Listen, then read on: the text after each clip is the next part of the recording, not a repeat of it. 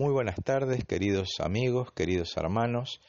Y en el día de hoy vamos a compartir una meditación en la Sagrada Escritura a la cual le he puesto un título que puede ser muy sugestivo. La misma es Cuando anunciar buenas noticias no es bien recibido.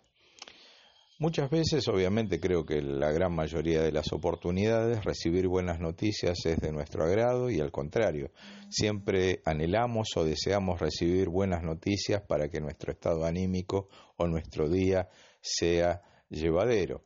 En estos tiempos que nos tocan atravesar sabemos que las buenas noticias no abundan debido a la enfermedad, pero vamos a ver cómo los contemporáneos de Jesús reaccionaron ante una buena noticia. Porciones de la meditación que vamos a compartir en esta tarde están extraídas de un libro del pastor Miguel Núñez denominado Jesús, él es pastor de la Iglesia Evangélica Bautista Internacional en la ciudad de Santo Domingo, en la República Dominicana. Pero para entender, para aquellos que tal vez no están familiarizados con el vocabulario, la palabra evangelio proviene de dos palabras, que es evangelión, es una palabra de origen griego, y a su vez esta palabra está compuesta por dos. Una que es eu, que quiere decir bueno o buena, y angelión, que quiere decir noticia o mensaje. Obviamente, al tener la palabra en toda su extensión, la traducimos por la buena noticia. Entonces, como vimos recién, Evangelio es la buena noticia y la buena noticia que tenemos nosotros los cristianos, es decir, que Jesús vive. En el Evangelio según San Lucas, capítulo 4, versículos 18 al 30, encontramos una historia bíblica que me gustaría compartir con ustedes en este momento. Dice la Sagrada Escritura, el Espíritu del Señor está sobre mí, por cuanto me ha ungido para dar buenas nuevas a los pobres, me ha enviado a sanar a los quebrantados de corazón, a pregonar libertad a los cautivos y vista a los ciegos, a poner en libertad a los oprimidos, a predicar el año agradable del Señor. Y enrollando el libro lo dio al ministro y se sentó, y a los ojos de todos en la sinagoga estaban fijos en él. Y comenzó a decirles, Hoy se ha cumplido esta escritura delante de vosotros. Y todos daban buen testimonio de él y estaban maravillados de las palabras de gracia que salían de su boca y decían, ¿no es este el hijo de José? Y les dijo, sin duda me diréis este refrán, médico, cúrate a ti mismo de tantas cosas que hemos oído que se han hecho en Capernaum, haz también aquí en tu tierra.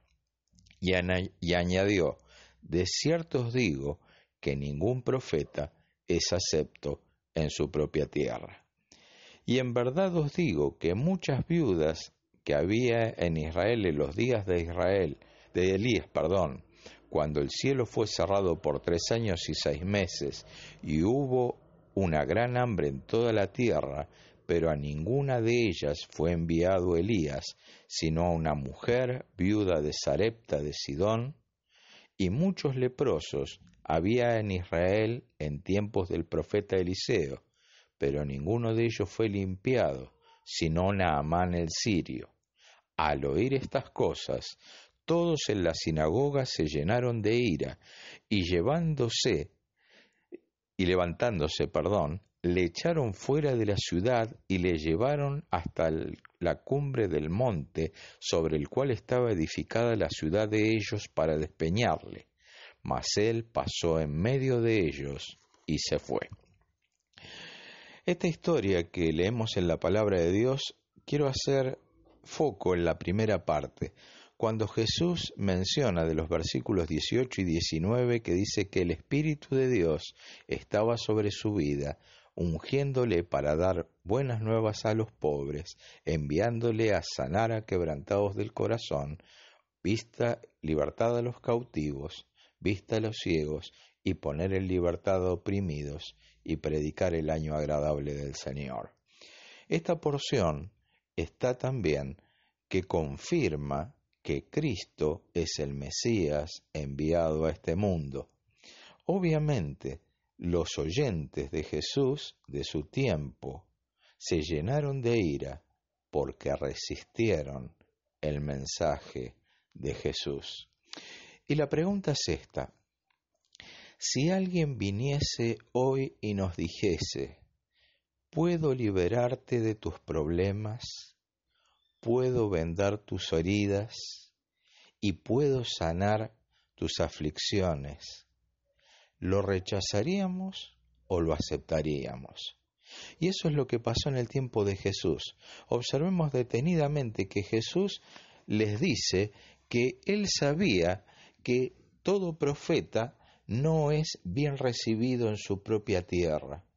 Y por eso muchos de los oyentes que oyeron que esta profecía bíblica que estaba en el libro del profeta Isaías se había cumplido en Jesús, fue resistida duramente.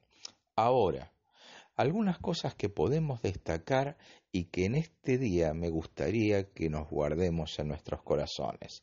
Lo primero, Jesús dijo, el Espíritu del Señor está sobre mí, pero ¿para qué estaba sobre la vida de Jesús? Para pregonar libertad a los cautivos.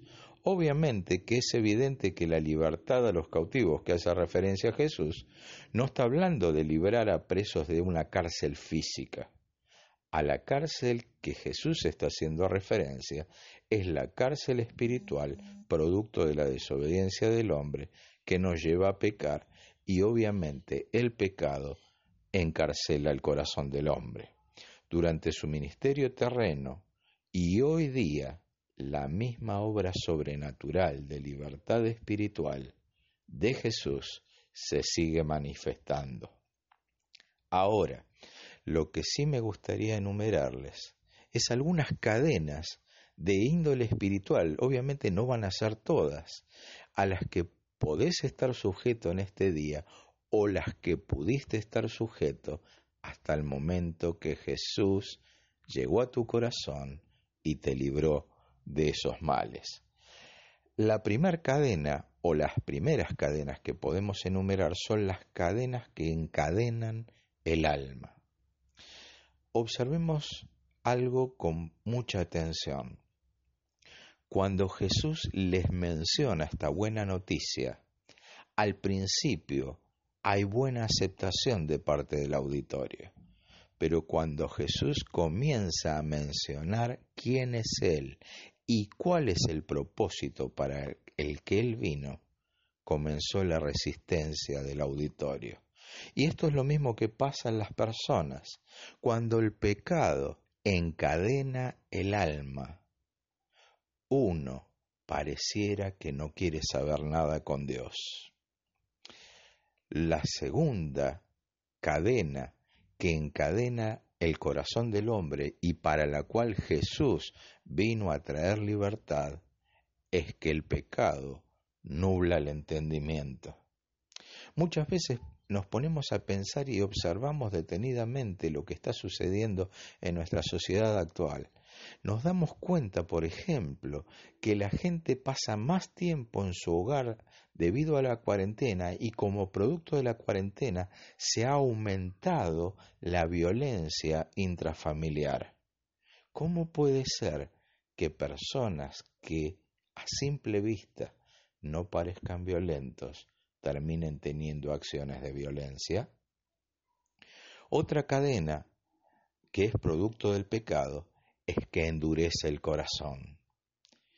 Si volvemos sobre la historia de Jesús nos damos cuenta, cuando Jesús les dice que esa profecía se había cumplido delante de sus ojos, lo primero que quisieron hacer con Jesús fue despeñarlo, podríamos decir, quisieron asesinarle.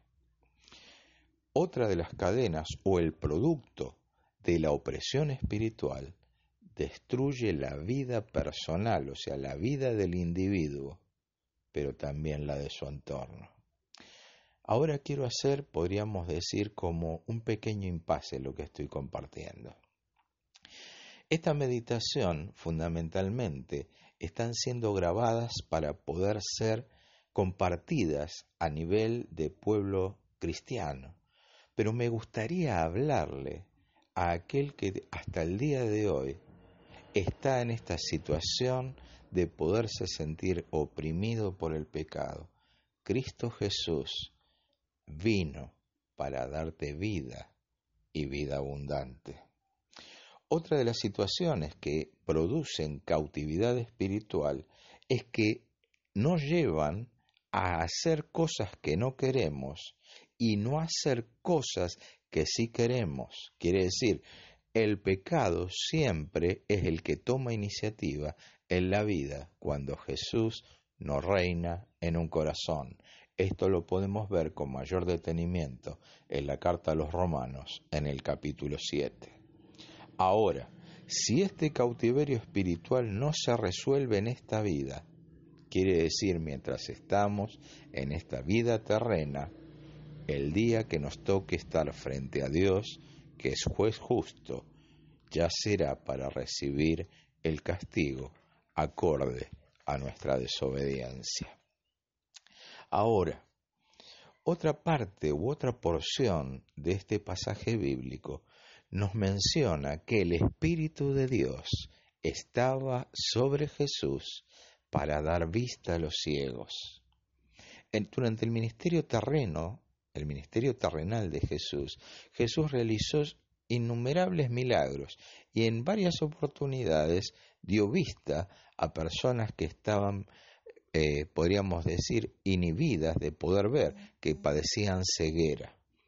Ahora, la ceguera a la que Jesús estaba haciendo referencia no era tanto la ceguera de los ojos, que es sumamente importante, sino la ceguera del espíritu, que es la que nubla nuestra perspectiva espiritual y no nos permite acercarnos a Dios, oír la buena noticia y tomarlas para nosotros.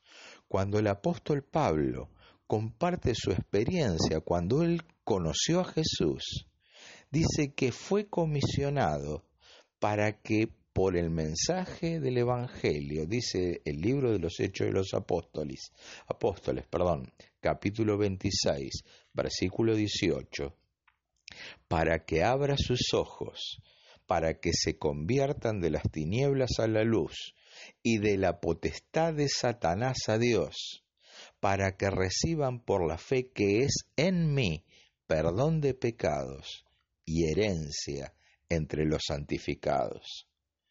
Fíjense y observemos detenidamente lo siguiente, para que abras sus ojos, para que se conviertan de las tinieblas a la luz y puedan ser liberados, esta es una añadidura de mi parte, de la potestad de Satanás y trasladados al reino de Dios, para que podamos recibir por la fe que es en Jesús el perdón de pecados y producto de ello, herencia entre aquellos que son santificados.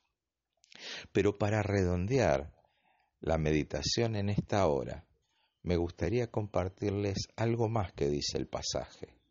Jesús dijo que había venido a poner en libertad a los cautivos u oprimidos.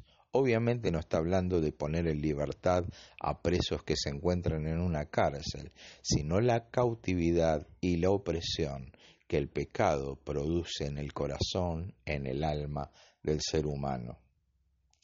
Ahora, cuando Cristo llega a nuestra vida, vamos a ver, podríamos decir, el pasado y lo que es el presente y el futuro de alguien que llega al conocimiento de Jesús. Para el oprimido por su propio pecado, cuando Jesús llega a nuestra vida, Jesús es nuestro redentor. Para aquellos que están enfermos, que están oprimidos por la enfermedad producto de la desobediencia, para ellos, al igual que para nosotros, Jesús es nuestro sanador, no solamente en este mundo terrenal, sino cuando Cristo venga a llevarnos a su eterno hogar. Para aquellos que están oprimidos por los poderosos de turno, Jesús es aquel que venga a nuestra causa. Muchas veces en la sociedad actual se ven tremendas desigualdades sociales. A todas ellas, nuestro Dios y fundamentalmente Jesucristo, nuestro Rey y Señor, no está ciego, sino atento a aquellas cosas que los poderosos de turno están haciendo en la sociedad actual. Para aquellos que han sido oprimidos por el legalismo religioso, muchas veces la gente es oprimida por el legalismo religioso, observando reglamentos de hombres que nada tienen que ver con lo que dice la palabra de Dios. Para ellos, al igual que para nosotros, Jesús es la fuente de agua de vida. Pero también hay personas que pueden estar siendo oprimidas por falsos maestros o falsas enseñanzas.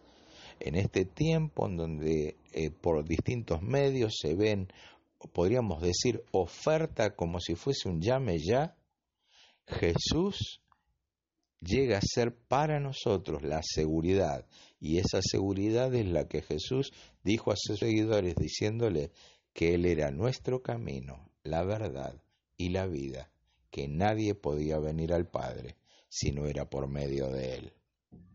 Y para concluir, para aquellos que estaban oprimidos por el deterioro moral de la sociedad, cosa muy común en este tiempo que lo vemos en todos los medios y aún podríamos decir en, en cualquier grupo humano, para ellos, al igual que para nosotros, Cristo volverá pronto y nos llevará consigo. Que las palabras de esta meditación de este día puedan darnos aliento y que nuestro corazón sea receptivo a la buena noticia y no hagamos como hizo, como hizo el auditorio de Jesús que intentó resistirle. Mi nombre es Víctor Cañizares. Te deseo ricas bendiciones de Dios en este día.